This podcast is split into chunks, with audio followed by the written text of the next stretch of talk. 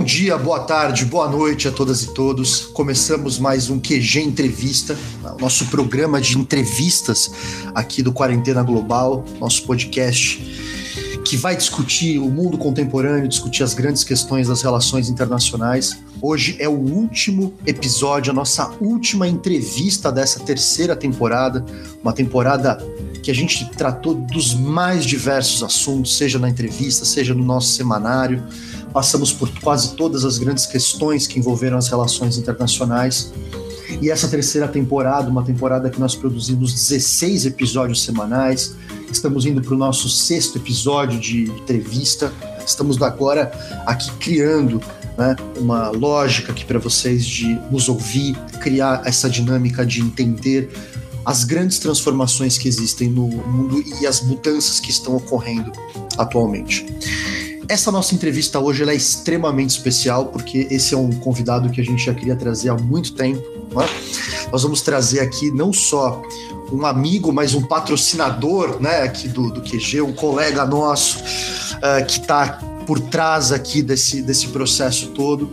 Eu quero dar bom dia, boa tarde, boa noite para o professor Fabiano Lourenço de Menezes. Fabiano, seja muito bem-vindo ao nosso QG Entrevista. Muito obrigado, Daniel, toda a equipe do, do, do projeto, o Lucas e, e a Mari e, e os demais que estão envolvidos nos bastidores. O Fabiano já adiantou, nós estamos aqui acompanhado do Lucas Dias. Lucas, como é que você está? Olá, pessoal. É um prazer ter todos vocês de volta aqui, todos os nossos companheiros de entrevista e todos os nossos ouvintes. Espero que nós tenhamos aqui um excelente bate-papo.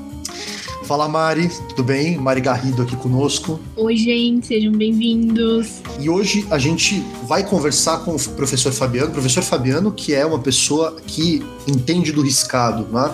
Uh, além de ser doutor uh, em integração da América Latina pelo Prolan na USP, né? o programa que trata sobre assuntos da América Latina. O professor Fabiano é professor da Universidade Católica de Santos, coordenador do curso de Relações Internacionais, professor da pós-graduação em Direito alguém que tem muita experiência com assuntos que envolvem a dinâmica internacional. E a gente hoje, Fabiano, trouxe você aqui por um tema absolutamente instigante. Né? Uh, na quinta-feira desta semana, a gente está gravando uh, esse episódio no dia 16 de junho. Uh, na quinta-feira dessa semana, nós teremos, a, nós vamos entregar um episódio que falará sobre a questão uh, da Copa América, né, das Olimpíadas, essa mudança que está acontecendo, os efeitos da pandemia.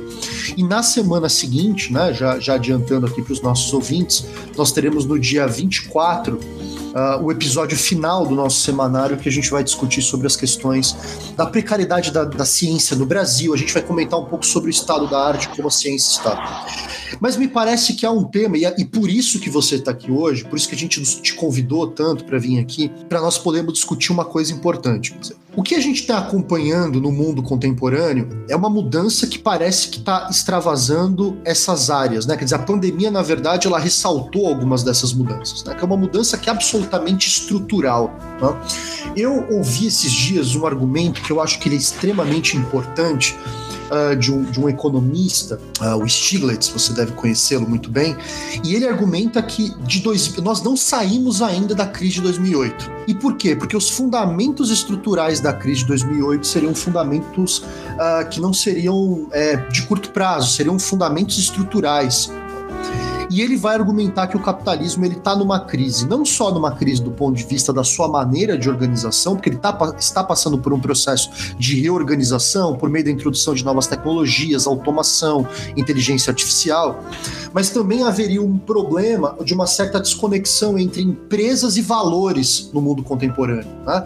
E essa cobrança que tem acontecido das pessoas com relação a outros comportamentos das empresas colocariam então em xeque a maneira como o capitalismo capitalismo tem funcionando. Professor Fabiano, a pergunta que eu inauguro aqui o nosso papo é o seguinte: o capitalismo está em crise, né? É o que está acontecendo nesse capitalismo de hoje, né?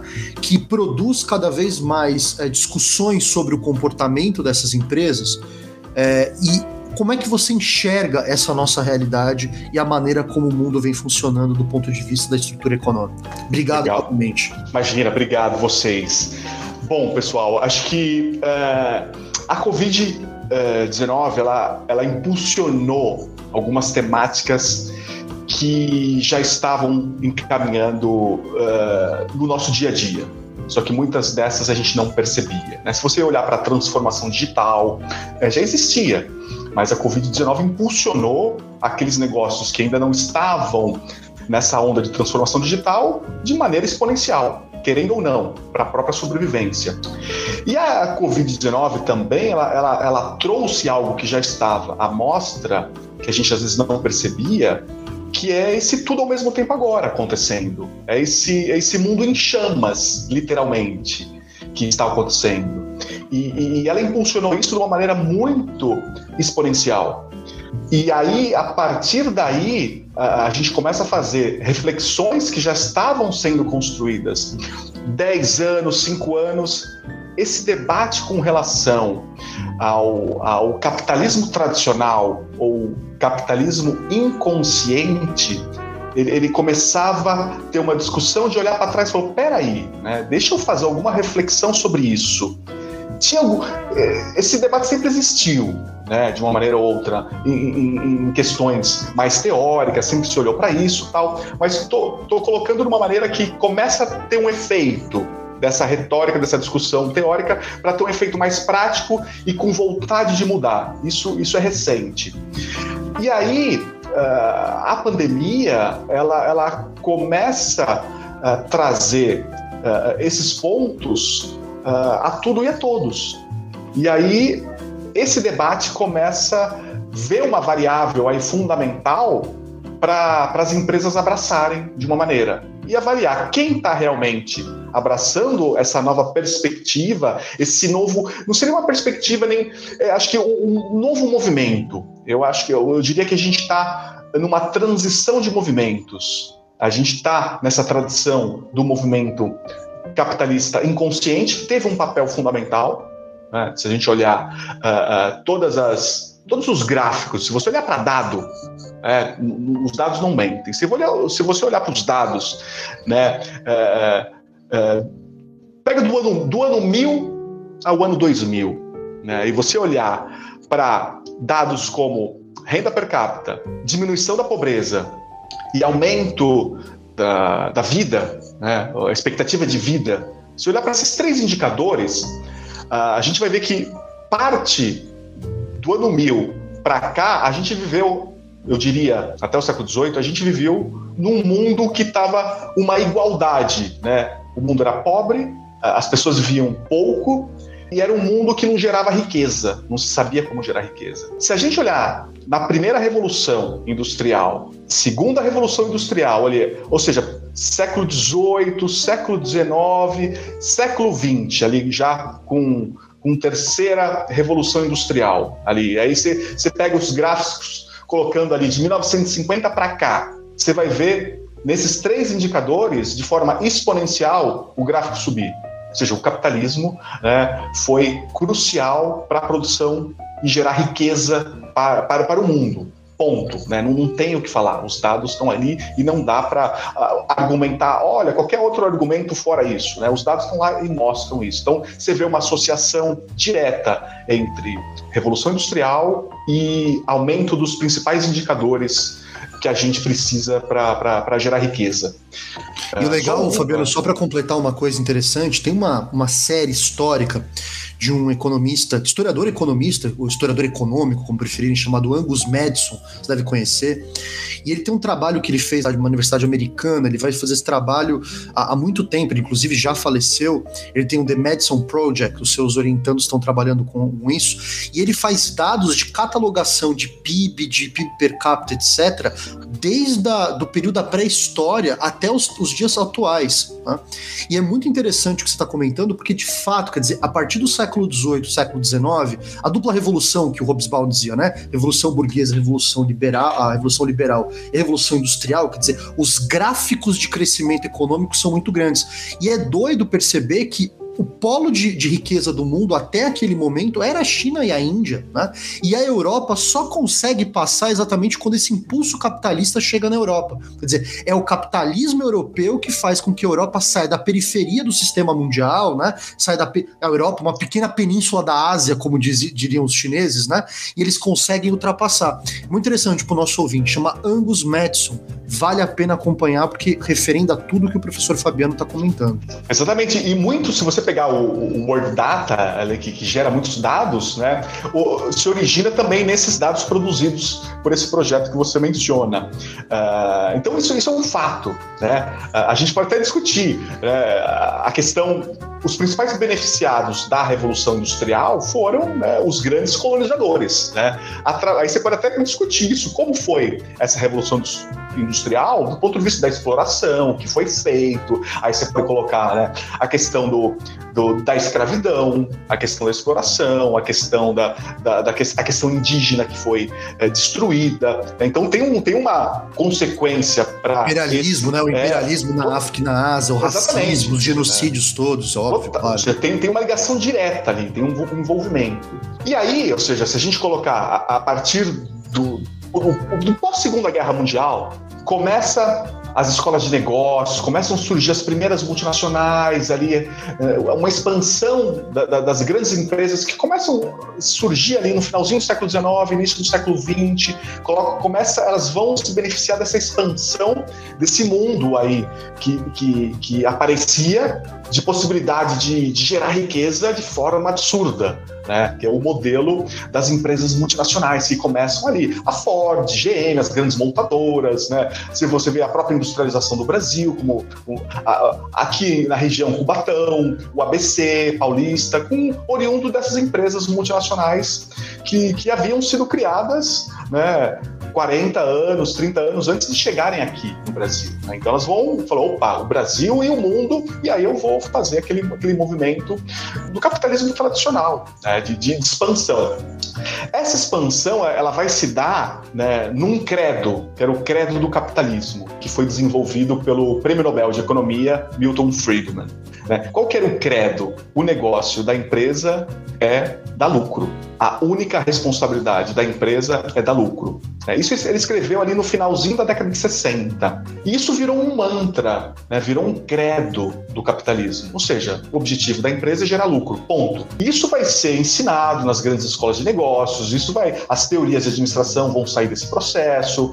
E aí, tudo isso que é desenvolvido até o, o final do século XX, né? ou seja, uh, vai se basear nesse credo. Aí você pergunta, né, esse credo do capitalismo tradicional ou um capitalismo inconsciente, em que o foco principal é a maximização de lucro para o shareholder, é aquilo que a empresa é algo, a empresa não é parte de algo.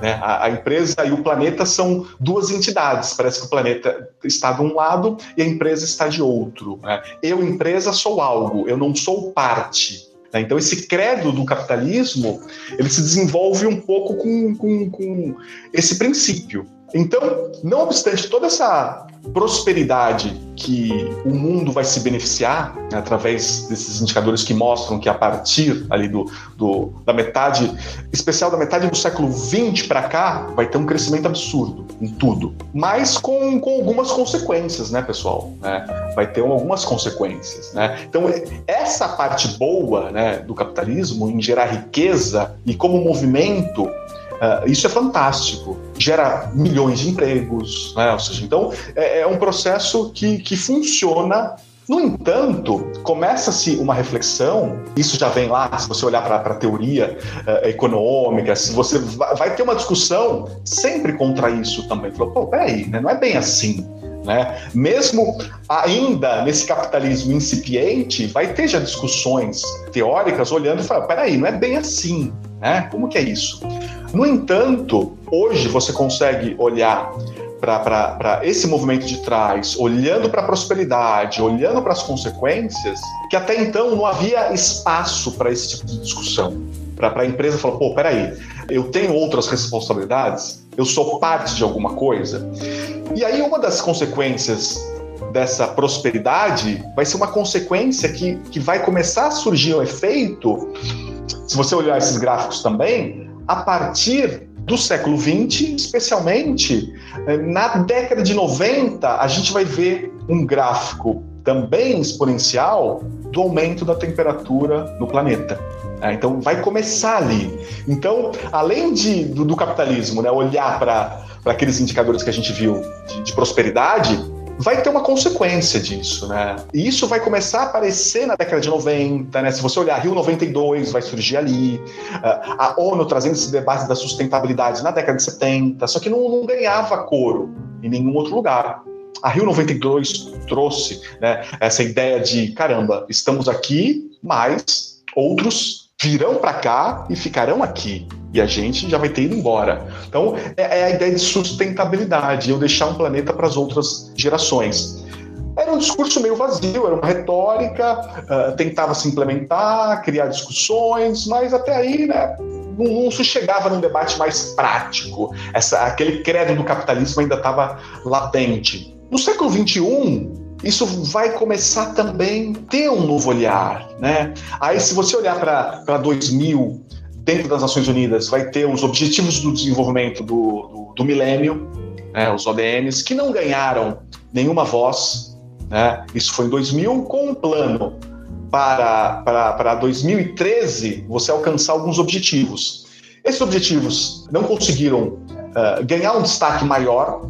Em 2015, a ONU traz uma nova agenda, né, que é a Agenda 2030, e essa agenda 2030, ali em 2015, ela já vai estar tá nessa, nesse período que a gente está conversando ali, de uma nova reflexão, de olhar e falar: peraí, né? A questão das mudanças climáticas já tem evidências, né? já está uma coisa maior, já tem uma estrutura maior, e aí começa essa, essa preocupação de olhar para as empresas e o planeta, né? as empresas como parte do planeta, não fora do planeta. E, e, e aí eh, começa a se desenvolver uma agenda pensando em 2030, os, os objetivos do desenvolvimento sustentável, e aí a partir daí começa-se esse novo movimento, né, que, que vai, vai ser um movimento que também vai acontecer de cima para baixo, né, alguns grandes uh, investidores colocando essa temática de sustentabilidade, colocando problemas.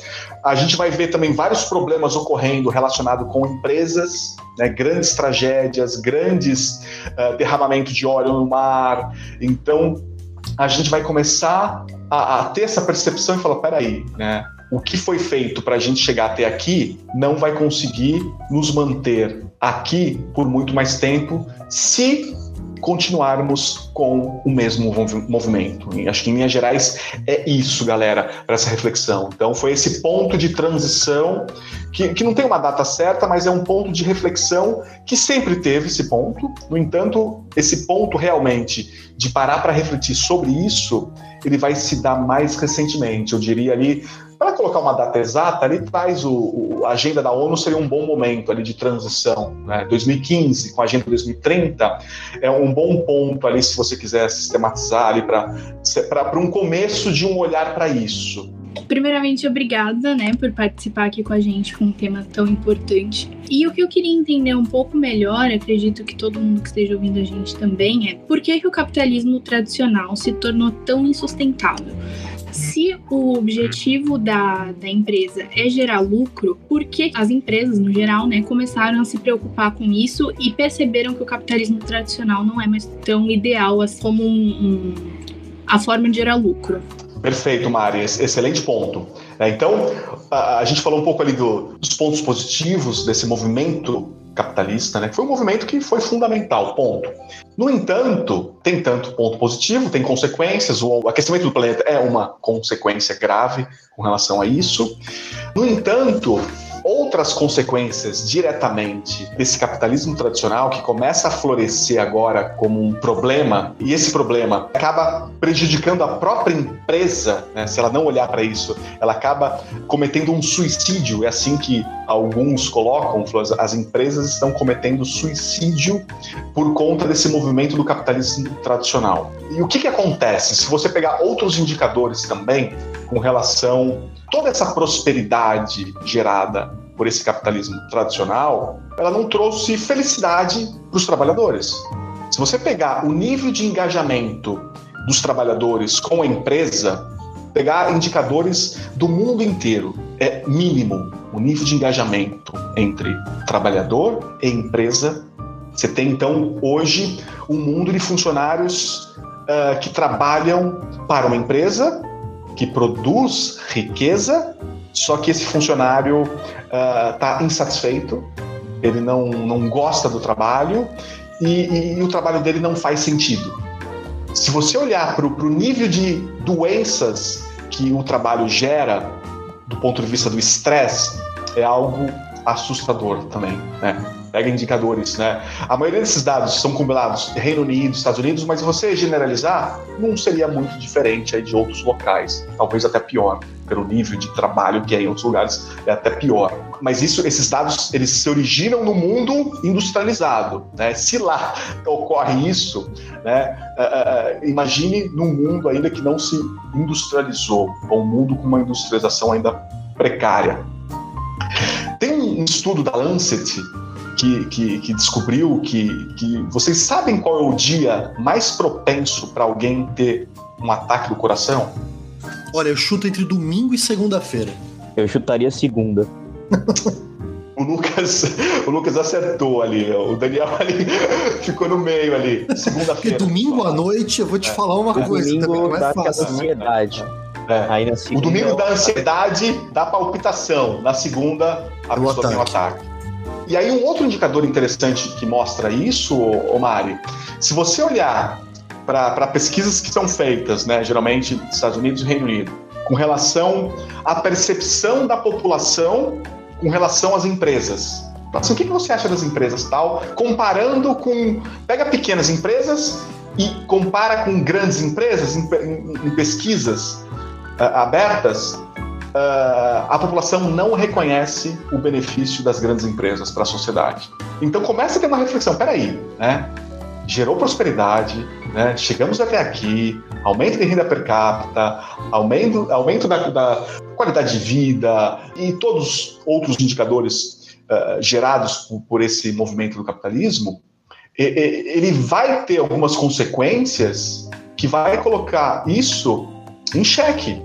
E aí a pergunta que se faz, caramba, para onde vai isso? Se você pegar outros indicadores com relação à remuneração e, pro, e, você pega produtividade do trabalhador, aumento de produtividade e salário, você vai ver que, que são dois gráficos paralelos. A produtividade aumenta, o salário ele estaciona.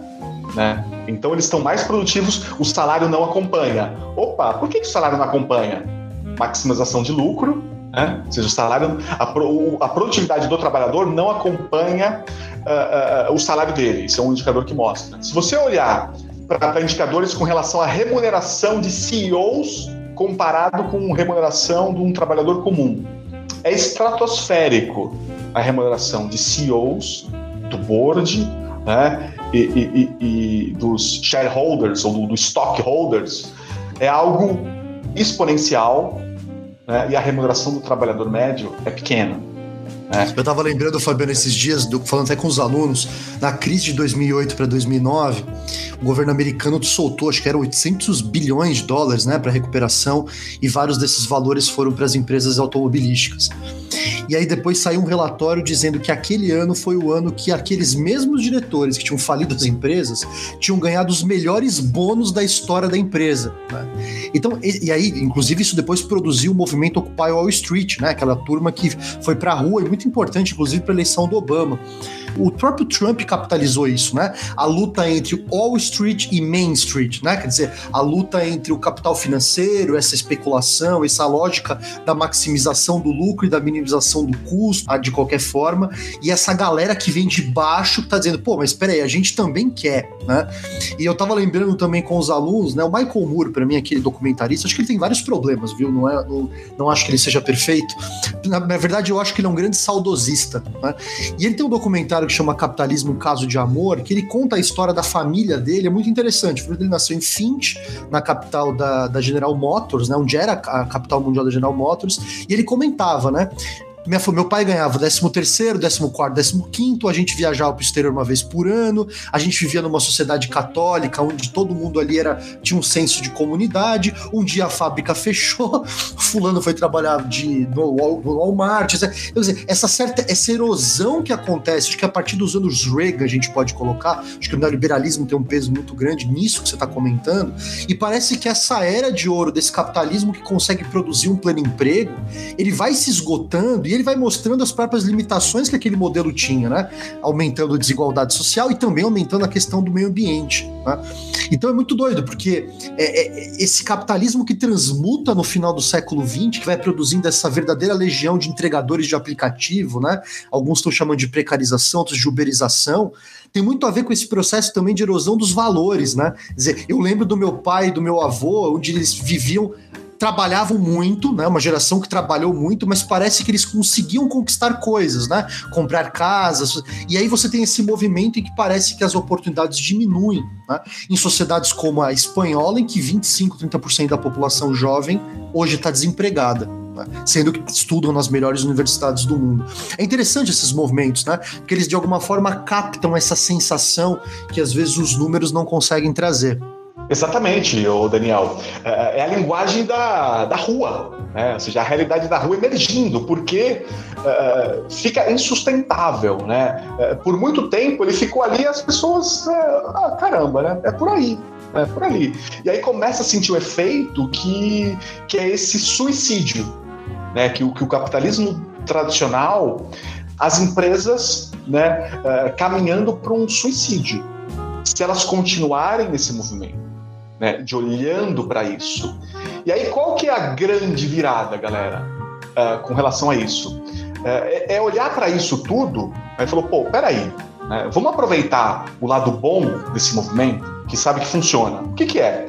Criatividade, né, liberdade para você criar um, produto, você desenvolver uh, uma empresa, você precisa estar num ambiente que, que, que, que possibilite isso né, inovação uh, e tudo mais. E aí eu gero uma riqueza, só que quando eu olho para esse meu negócio, que, que olhava estritamente para o lucro e não pensava num propósito maior, né? então qual que é essa grande transformação? É, é, é o negócio nascer com um propósito maior. Né? O propósito do negócio não é lucro. Aquele manifesto do Friedman, né, a responsabilidade da empresa é gerar lucro, ela continua sendo fundamental. No entanto, não é só o lucro. Eu preciso ter um sentimento de pertencimento. Essa empresa, cara, eu pertenço a algum lugar. E aí, eh, esse capitalismo consciente, ele começa a olhar para aquilo que eles definem como as partes interessadas em um negócio seria a definição para stakeholder. Né? Então eles colocam, olha, esse capitalismo inconsciente ele traz a visão do, do shareholder ou do stockholder. Ele olha, ele olha só para um né? e, e, vai maximizar o dinheiro para eles. E para quem está no topo, ele gera riqueza? Sim. Ele gera trabalho? Sim. Mas não é só isso. Ele deixa clientes insatisfeitos, ele deixa funcionários insatisfeitos, né? ele deixa a cidade onde ele está insatisfeita, ele deixa o planeta insatisfeito. E só alguém está se beneficiando disso. Então, esse, esse olhar para as partes interessadas em um negócio quer incluir o acionista, quer incluir os seus colaboradores, quer incluir os seus clientes, quer incluir os seus fornecedores de forma interdependente e integrada. E aí a empresa tem um sentido de um propósito maior. Eu não quero só vender isso, eu quero cuidar de uma causa, eu tenho uma causa maior. E aí o que, que vai ter? Vai ter um engajamento. Por quê? Aquelas pessoas que trabalham numa empresa, ela vai querer, ela vai falar, caramba, o que eu faço aqui contribui para eu salvar o planeta. Então eu, eu, vou trabalhar mais contente, eu vou produzir mais, e eu vou me sentir parte de alguma coisa, que é o sentimento de pertencimento que vem se perdendo. Ô, As pessoas não sentem o, o, o sentido de pertencer é um pouco isso. Pode falar, Lucas. Fabiano, é, um, um, eu identifico um pouco desse processo, você me corrija se eu estiver errado, mas é, um, uma empresa que estaria na, eu acho que na vanguarda do processo de transformação e já vem fazendo isso há um tempo, com uma maneira de trabalho diferente, uma maneira de se relacionar ao seu consumidor diferente e até com os próprios funcionários, seria, por exemplo, a Google. Ela, ao que me parece, ela demonstra uma tentativa de aproximação da sociedade, daqueles que são os trabalhadores, com aqueles que estão ali organizando a empresa, que são os empresários. É, mas a pergunta que eu coloco nisso é: com mais empresas adentrando nesse processo e participando desse, dessa mudança do capitalismo, será que há a capacidade de ter essa consolidação de interesse entre sociedades e empresas de uma maneira que a população fique satisfeita de fato? Ou o abismo que a gente tem hoje entre o funcionamento das empresas e sociedades ele continuaria? Perfeito, Lucas. Uh, o primeiro ponto é o seguinte: esse movimento ele, ele é recente, né? é um movimento que está em construção, um movimento que está crescendo, né? é um movimento que, que cresce de forma orgânica, ele, ele, ele tem outros movimentos paralelos, né? tem outras agendas também voltadas para isso, que às vezes pode até se confundir né, do capitalismo consciente é um, tem, tem outros uh, terminologias para capitalismo também alinhadas com isso, tem, tem, tem diversos movimentos aí alinhados com isso. O que eu, desse, de todos esses, o que eu vejo mais interessante é esse movimento o, do, do, do, capitalismo consciente, uh, que traz essa visão de um propósito maior e de uma visão de stakeholder. E aí, quando você olha para a prática disso, né, se você olhar lá para o passado, você vai encontrar empresas que já atuavam de uma maneira mais consciente. Né? Não é uma coisa que né, dá para falar, todas as empresas agiam daquela forma. Sim e não. Né? Você vai encontrar na história empresas conscientes com, essa, com esse olhar maior, com um propósito maior. Né? Isso não é de agora também. Né? No entanto, o, o que era uma exceção, esse movimento traz para ser a regra. Né? Então a gente está numa transição para isso ser a regra.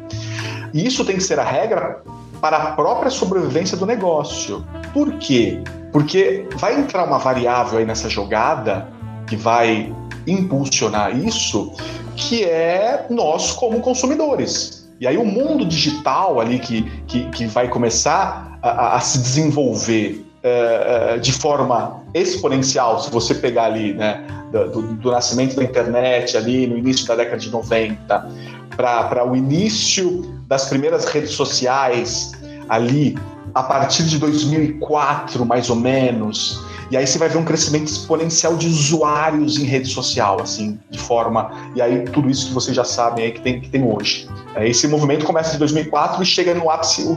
A gente está vivendo esse ápice hoje. Esse consumidor começa a ter uma consciência também. Novas gerações, né, especialmente a geração do, de vocês, Lucas e Mari, o Daniel também é, é bem novo, uh, começa a ter uma, uma, uma, uma Obrigado, agradeço. uma, uma consciência, galera, de olhar e as empresas começarem aquilo que elas não olhavam para os clientes né, como um stakeholder, falou, cara, é, ela começa a falar assim, peraí, né? Se você pegar os movimentos, né, aquilo que o Daniel colocou ali do, do Wall Street, ali né, no Main Street, todo aquele movimento ali que começa em 2008 é uma data importante de transição para a gente olhar também, se quiser sistematizar ali, 2008 é um, é um ponto de, de mudança. E aí se alinha isso com o mundo digital e aí você traz isso para a pandemia atual e os movimentos que a gente viu surgir nos últimos anos, Me Too, quais eram outros? Né? Uh, Black Lives Matter e, e, e por aí afora. Então começa a ter um movimento e aí as empresas muito alinhadas com isso por conta de não perder lucro. Né? Falou, opa, peraí, se eu não me engajar com isso, eu vou perder lucro, né? Então não é um interesse genuíno, e também não dá para querer esse interesse genuíno, né? Nós que, que trabalhamos com isso, com relações internacionais, com a questão de Estados, a gente sabe que essa ideia de um interesse genuíno não existe. É, então, é, é, é você, se você conseguir alinhar né, esse interesse maior dentro do radar da empresa, perfeito. Né? Não importa por que caminho ela chegue nesse interesse, importa que ela chegue nesse caminho. Né? O que motiva ela? O importante é ela se envolver com o movimento. Né? O problema é que o que facilita isso hoje é que essas variáveis que a gente está falando aqui contribuíram diferente do passado em levar a empresa para buscar esse movimento. Falou, peraí, se eu não. É aquilo que eu falei do suicídio, né? Se a empresa não olhar para isso, tudo que está ocorrendo, ela vai cometer um suicídio. E é interessante, né? Porque o, o, capitalismo foi o primeiro sistema que já nasceu com seus críticos, né? Quer dizer, o primeiro grande investigador verdadeiro do capitalismo foi o Marx, aquele que fez a anatomia, né? Entende a anatomia e a, alguns vão dizer a autópsia do, do corpo, né? Foi também o seu principal crítico. Quer dizer, o capitalismo nascendo ele já estava sendo questionado. Mas é interessante deixar claro uma coisa que eu acho que é fundamental e talvez seja o ponto que eu gosto muito da sua discussão sobre suicídio. Né? Desde o Ford ou do Fordismo, quer dizer, está estabelecido que o capitalismo depende de uma, de uma variável que muitas vezes a gente não vê nas empresas. Né? Que é a seguinte: você remunera o seu trabalhador com dinheiro suficiente para que ele também se, se transforme em um consumidor dos produtos da empresa. Quer dizer, você Obviamente, a tua taxa referencial de lucro vai ser muito grande, mas se você deixar de remunerá-lo, você acaba criando um problema que vai se transformar num problema sistêmico. Portanto, isso foi uma das grandes forças do Ford, né? Quer dizer, a Ford era a empresa que melhor pagava no quarteirão, digamos assim. As pessoas ficavam loucas para trabalhar ali. O poder de compra do funcionário da Ford era, portanto, maior aquilo gerava um efeito em cadeia e, obviamente, as pessoas consumiam os produtos da Ford, assim como de outras empresas. Quer dizer, essa foi a lógica. E no mundo atual, quer dizer, a impressão que eu tenho, quer dizer, que aí, e aí eu estou citando Marx um pouco para parafraseá-lo, né? Em nome da mais-valia, para citar os velhos marxistas, né? As empresas estão, no final das contas, diminuindo tanto a remuneração, né? Ou, ou é, tem gerente fazendo serviços de diretor, recebendo salário de analista, né? Aquelas coisas todas. Isso vai acabar tendo, as pessoas não estão percebendo que ao lado disso, com o processo de automação, o processo de diminuição do emprego que está acontecendo, isso é, uma, isso é uma tendência em todas as sociedades, você pode perceber, inclusive nas sociedades é, industrializadas, como os empregos das manufaturas, esses empregos que geram muita gente trabalhando, eles têm diminuindo. Quer dizer, se essas empresas elas não perceberem que é necessário um processo de transformação, e aí a crítica pode vir à esquerda ou uma crítica mais a liberal, né? mas me parece que elas convergem nesse mesmo ponto, quer dizer, haverá um suicídio, né? porque vai ter um determinado momento em que essas pessoas não vão ter nem mecanismos para conseguir dar conta das, das próprias necessidades. E aí, ô Fabiano, eu, eu obviamente lembro né, das milhões de reuniões que a gente já participou ao longo da nossa trajetória profissional, né, daquele gestor que diz o seguinte, não, mas a gente precisa diminuir. Né? E aí, aí tem sempre uma voz mais lúcida que diz assim: mas você vai resolver o seu problema, você não vai resolver o problema de mais ninguém. Só que vai ter um problema. Este problema que você está resolvendo hoje vai te pegar ali na esquina. Eu acho que esse é o ponto mais importante que as pessoas precisam começar a entender porque é, talvez a ideia da consciência para alguns pode parecer estranha, mas na verdade é quase um mecanismo de sobrevivência. Né? Porque se o sistema não mudar os seus modelos de reprodução e permitir com que as pessoas consigam manter a sua vida né, funcionando, das duas, uma, você vai criar uma espécie de sistema universal de renda, né, que o Estado vai dar dinheiro para todo mundo, ou os bilionários vão resolver dar dinheiro para todo mundo, ou a gente vai ter um processo de deslocamento de placas tectônicas com consequências inesperadas. Né? Essa é a minha impressão, não sei se atua também. Exatamente. Uh, e você vê já uma discussão de uma renda mínima universal.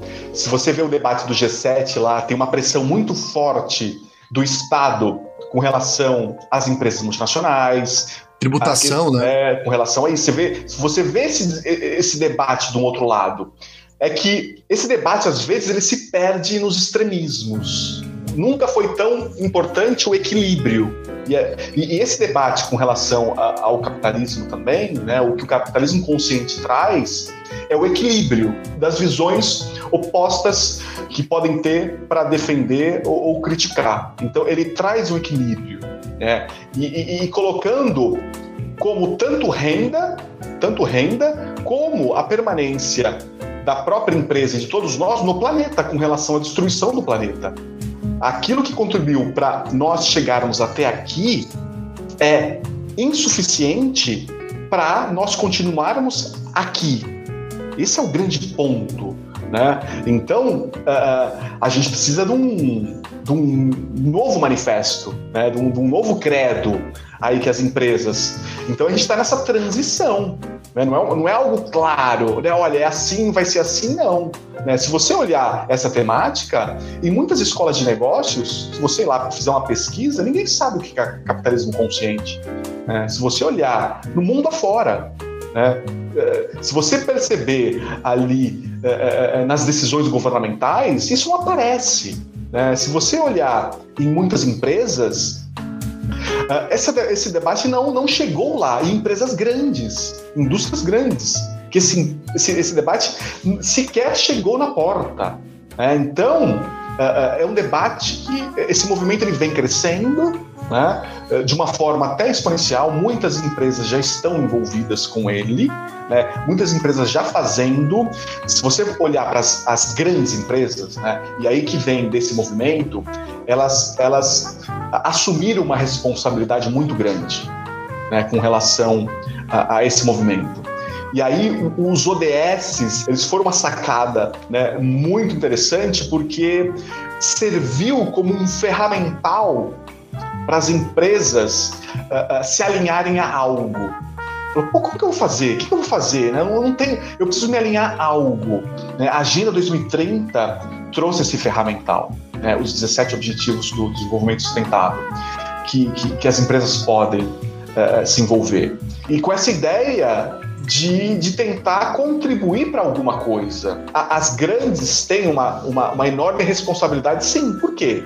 Elas são enormes. Né? Se você pegar o, o, o lucro da, da Amazon, né? Se você pegar o lucro da, da Apple, se você pegar o lucro do, do Facebook, do Google, uh, da Microsoft, individualmente essas empresas, elas ela é, é maior que o PIB. Ela, a Amazon pode chegar lá no, no Paraguai e falar: eu compro à vista vocês, quanto vocês querem? Elas conseguem, pessoal. Elas geram mais riqueza do que o país produz. Porque os negócios delas se tornaram, né? Elas navegam de braçadas no mundo digital. E o negócio delas é tudo.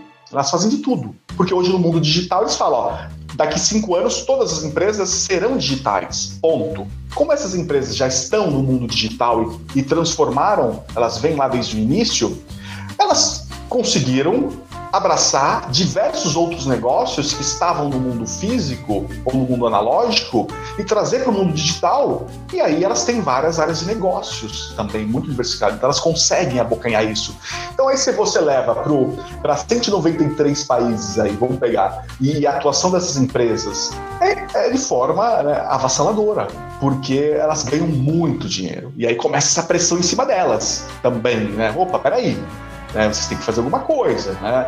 Então, se você olhar os relatórios de sustentabilidade dessas empresas, essa área de, de, de sustentabilidade, galera, elas de fato entraram nessas empresas como um setor autônomo. Né? A Microsoft foi pioneira nisso. Ela tem um setor lá, galera, de, de relações internacionais para lidar com temáticas públicas de diversas áreas: educação, saúde, infraestrutura, pobreza dentro da Microsoft. Não é na fundação deles, não, dentro. Você leva isso para o Google também, você vai ter isso. As, as, grandes vão ter isso e vão ter ações voltadas para os ODS, né? É, virou um negócio, né? É, você ser sustentável e, e atuar dessa forma consciente, olhando para tudo e todos, elas abraçaram. Ainda tem muito problema? Sim, é, mas elas de fato abraçaram isso. É, é, e aí elas, como matriz aí desse, desse mundo, de um novo capitalismo aí que, que gera riqueza, elas estão na vitrine também, né? Então, elas precisam se envolver com isso, né? Então, desde a questão de, dos colaboradores, né? Inclusão, diversidade, como que é isso? Ou seja, esse movimento é interno também, eu preciso olhar para isso. Ah, quem fornece para mim? Vem da onde? Ah, o, se você vê as empresas de tecnologias, elas precisam de alguns minérios para produzir tecnologia, que é extraído da onde? Da África. Ou seja, então o meu fornecedor que extrai minério da África, quem é essa empresa? É trabalho escravo? Não é? Seja, eu estou preocupado com isso? Né? Quem são meus fornecedores de alimentação? Quem? Ou seja, então esse olhar, as empresas não tem desculpa de falar, caramba, o seu fornecedor viola né, a, a algum direito, ele contribui para impactar o planeta, passou a ser um setor fundamental dentro das empresas, né, virou um setor. E, e, eu sempre falo para os alunos isso, para os alunos do primeiro ano e tal, é, tem um mundo aí que é uma área para os profissionais de relações internacionais para fazer esse movimento dentro das empresas, né? Porque o aluno de RI ele conhece de temática pública, né? então é um curso que, que, lida com temáticas públicas. Então é um aluno que, que conhece dessa estrutura dos movimentos, ele vai ter um olhar crítico para esses movimentos, ele vai olhar para a prática, ele vai olhar para indicadores, ele vai conseguir fazer uma leitura disso e pô, peraí, e vai olhar para os ferramentais que existem e falar, caramba, eu posso fazer isso vai ter cada vez mais uma necessidade de, de nós estarmos dentro das empresas. E se a gente olhar, se você perceber, Daniel, né, olhando, se a gente fizer um estudo aí dos cursos de RI, pouquíssimos cursos de RI estão envolvidos com esse movimento também. Né? Se a gente olhar, né, onde está esse debate? Esse debate tem que ser do, de RI. administração pode ser? Pode, mas eles vão ter parte do debate. Né? Ah, economia pode ter? Sim, eles vão ter parte do debate. Direito pode ter? Sim, vão ter parte do debate, porque essas outras áreas são muito limitadas. Engenharia ambiental pode ter? Sim, eles vão ter uma parte muito pequena do debate. Isso eu estou falando porque eu já conversei com todas essas áreas sobre essas questões e o feedback que eu recebo é direcionado para essa análise que eu estou colocando aqui. Então eu vejo um potencial do, dos alunos de RI para levar isso dentro das empresas, porque cada vez mais as empresas vão precisar de pessoas para fazer esse movimento interno, né? para se vincular com o Pacto Global da ONU, para se vincular com os ODS, porque é um, é um, ferramental que vem de cima, que vem do movimento internacional, vem das Nações Unidas, vem de outros organismos. Então, é um movimento que está em transição, com um potencial tremendo e não tem mais como voltar para trás, galera. Esse é um ponto. Não, e, e, a e, a própria dinâmica do, do, do, controle social das empresas de tecnologia, né? Quer dizer, essas discussões que vão começar a acontecer, né? Por exemplo, de saber como é que os algoritmos eles funcionam, o próprio impacto que essas empresas têm nos processos de políticos, né? A influência né? das Cambridge Analyticas da vida, dos Facebooks da vida uh, em processos eleitorais. Quer dizer, essas empresas elas vão ter que lidar cada vez mais com um contexto uh, de inter interdependência, interpenetração desses assuntos, é, e me parece que, e aí volta ao tema, né? Quer dizer, ficar de costas para isso é, é, é, um, é, um, verdadeiro suicídio. Fabiano, para nós terminarmos, uma última pergunta. A gente já está aqui com quase uma hora batendo papo, a gente tá, até perde, perde o tempo quando a gente conversa. A última, eu queria fazer uma última pergunta para você, porque eu acho que ela é importante. Uma parte dos críticos né, uh, dessa concepção de capitalismo consciente trazem a ideia de que isso não nada mais seria do que uma nova forma do capitalismo ganhar ainda mais dinheiro. Né? Então, uh, notando que na época do, do da, da, semana dos movimentos LGBT, QI, uh, as empresas se pintam de colorido, né? Uh, algumas empresas usam esse discurso da sustentabilidade, o famoso greenwashing, né? Que as empresas elas se pintam, né? Como exatamente para poder se manter. Várias delas tentam navegar nesses movimentos, né? No, no, até, até semana passada, se não me falha a memória, uma marca de roupa sediada no Rio de Janeiro usou né, de um cupom de desconto depois de que uma bala perdida matou uma, uma jovem grávida que era modelo. Né? Então, algumas, algumas pessoas notam isso. Você percebe que isso é um perigo, né? Quer dizer, que essa consciência, na verdade, ela traga, ah, na verdade, uma outra concepção. Como é que você, como é que você entende esse processo? Se você acha que essa, essas críticas elas fazem sentido e a gente precisa lidar com elas? Como é que você encara essa questão? Olha, Daniela, elas, elas fazem sentido sim. No entanto, o greenwashing existe, né? O que, que é o greenwashing? É você uh, dar uma roupagem verde para a sua empresa. Legal, vou pintar minha empresa de verde. Eu sou, sou verde. Né? Eu ajudo o planeta. O que, que você faz? Se você olhar para anteriormente a essa transição que a gente chegou, isso até existia, né? O setor de RP das empresas, né, o setor de marketing, sempre vendeu algo que, que, que na realidade né, é, não era bem assim. Né? Há, há, um certo olhar, olha, trabalhar na melhor, nas melhores empresas, né? olha, todo mundo aqui é feliz, né? Tem todo um discurso ali, né? E aí começou esse discurso também. Será que eu consigo pintar essa ideia também dentro do meu negócio? Não, né? Eu diria que, que esse movimento não é de retórica. Embora a retórica uh, ainda é um uma variável. No entanto, pela, pela própria, pelo próprio mundo que a gente vive, esse mundo digital, não dá mais para as empresas serem uh, uh, não transparentes. Porque a transparência é clara, todo mundo sabe o que as empresas fazem. Tá? Então não tem como as empresas falarem uma coisa e fazerem outro, né? porque vai ficar feio para ela. Né? Então uh, eu diria que não há espaço para isso. Ou... Nesses momentos a gente vê também, inclusive, um, um grande aumento da, das críticas. Né? O próprio Daniel colocou aqui. A gente percebe, se você abre o, por exemplo, a gente tem no, no mês agora em que estão tendo as manifestações de orgulho LGBTQI+, é, a gente percebe principalmente na, nas empresas que mudam as suas fotos de perfil, o seu logotipo com uma, uma roupagem mais diferente, uma coisa colorida, é, você percebe uma grande parcela de pessoas que fazem essa crítica exatamente, mostrando que, olha, a gente sabe que em certos momentos isso que vocês estão fazendo é, é para tentar vender, mas que em, outras questões vocês não atuam dessa maneira. Então eu acho que há sim a necessidade de uma reforma maior dentro dessas empresas para que esse discurso ele entre mais nas ações das empresas. Esse processo ele precisa evoluir, como bem você tem colocado aqui. É perfeito, Lucas. É, é por isso que não, não, não, esse movimento ele veio para ficar, ponto. Veio, não tem como voltar atrás. E não tem como a empresa querer fazer alguma coisa. Ou ela se envolve e sobrevive, ou ela não se envolve e morre. Ponto. Qualquer empresa, galera. Então não tem como a empresa falar uma coisa e ser outra. Ela vai ter que. Porque vai ter um custo, vai ter um peso.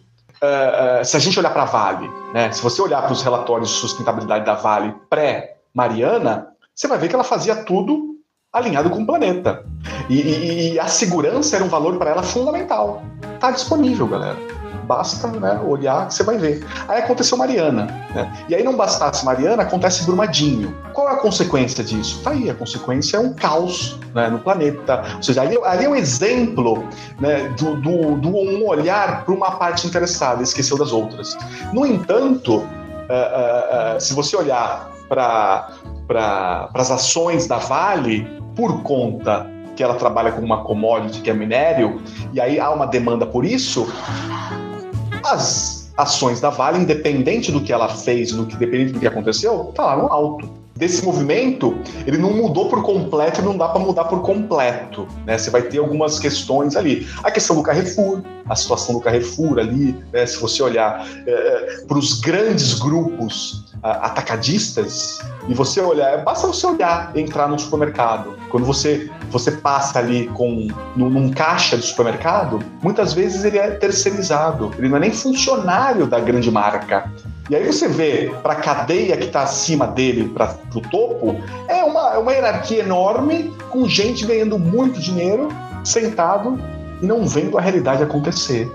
Né? Então, se essas grandes empresas não olharem para o que está acontecendo, né, elas cometerão suicídios. Se você olhar para as grandes empresas de, de produto porcaria, né, vamos colocar Pepisco, uh, uh, Kellogg's, uh, Coca-Cola, a Nestlé, né, elas sabem o que elas produzem. Né? E saiu um relatório recente da Nestlé, isso no, no Financial Times, um relatório interno que eles tiveram acesso, colocando: olha, 60% dos nossos produtos nunca serão saudáveis, ponto.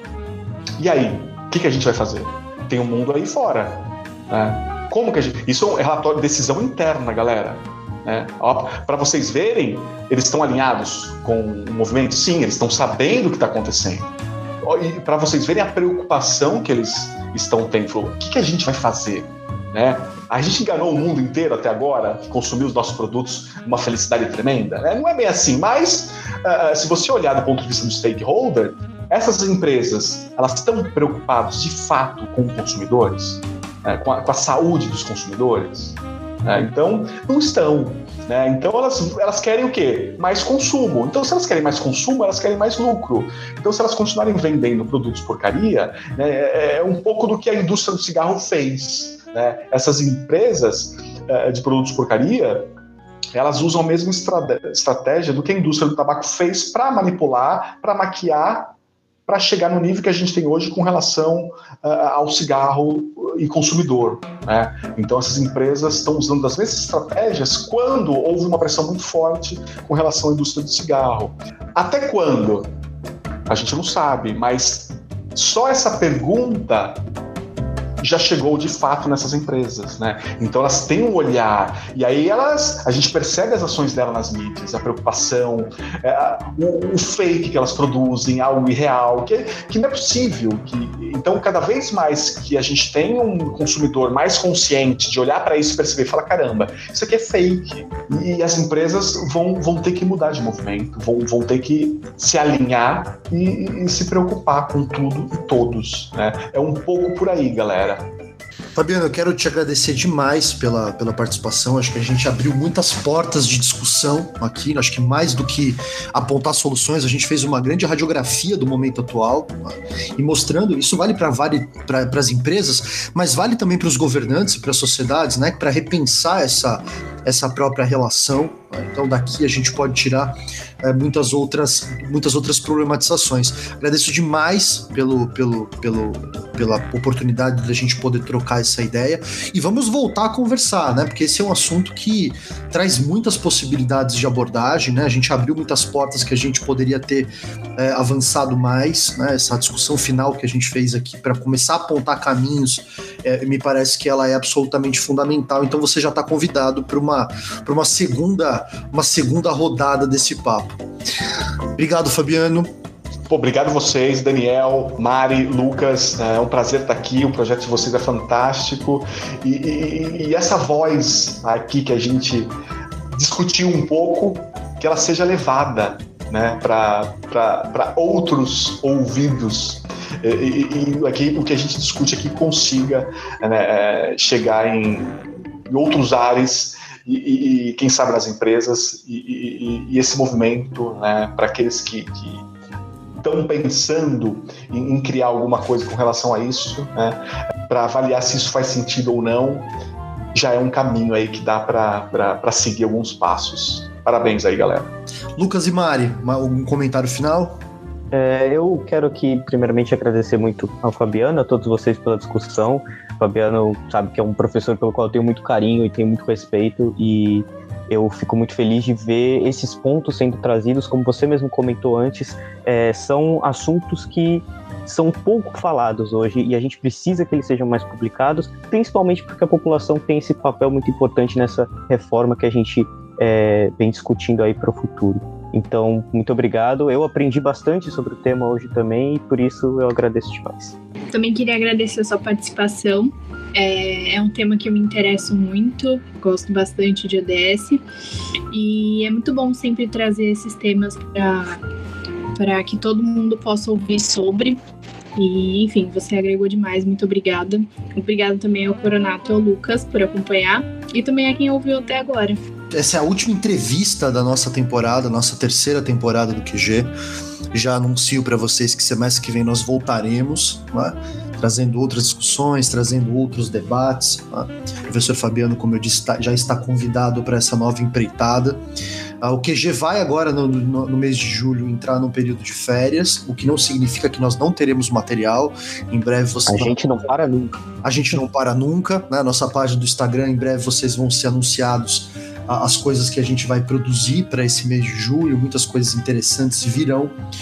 E no mês de agosto, setembro, nós estamos de volta com a quarta temporada do QG. Pessoal, quero dar um beijo, um abraço a todas e todos. Espero que vocês se cuidem, se vacinem, né? Tô, quem sabe até em agosto, boa parte da nossa audiência já está vacinada. É a nossa, é o nosso desejo aqui do QG. E até a próxima temporada, até o próximo mês de agosto. Beijo, um abraço para todas e todos. Fiquem bem, se cuidem. Lucas, faça o nosso bordão final para a gente terminar a temporada com chave de ouro. como todos vocês já conhecem, novamente muito obrigado por estarem aqui. E pessoal, fiquem saudáveis, fiquem seguros e até semestre que vem.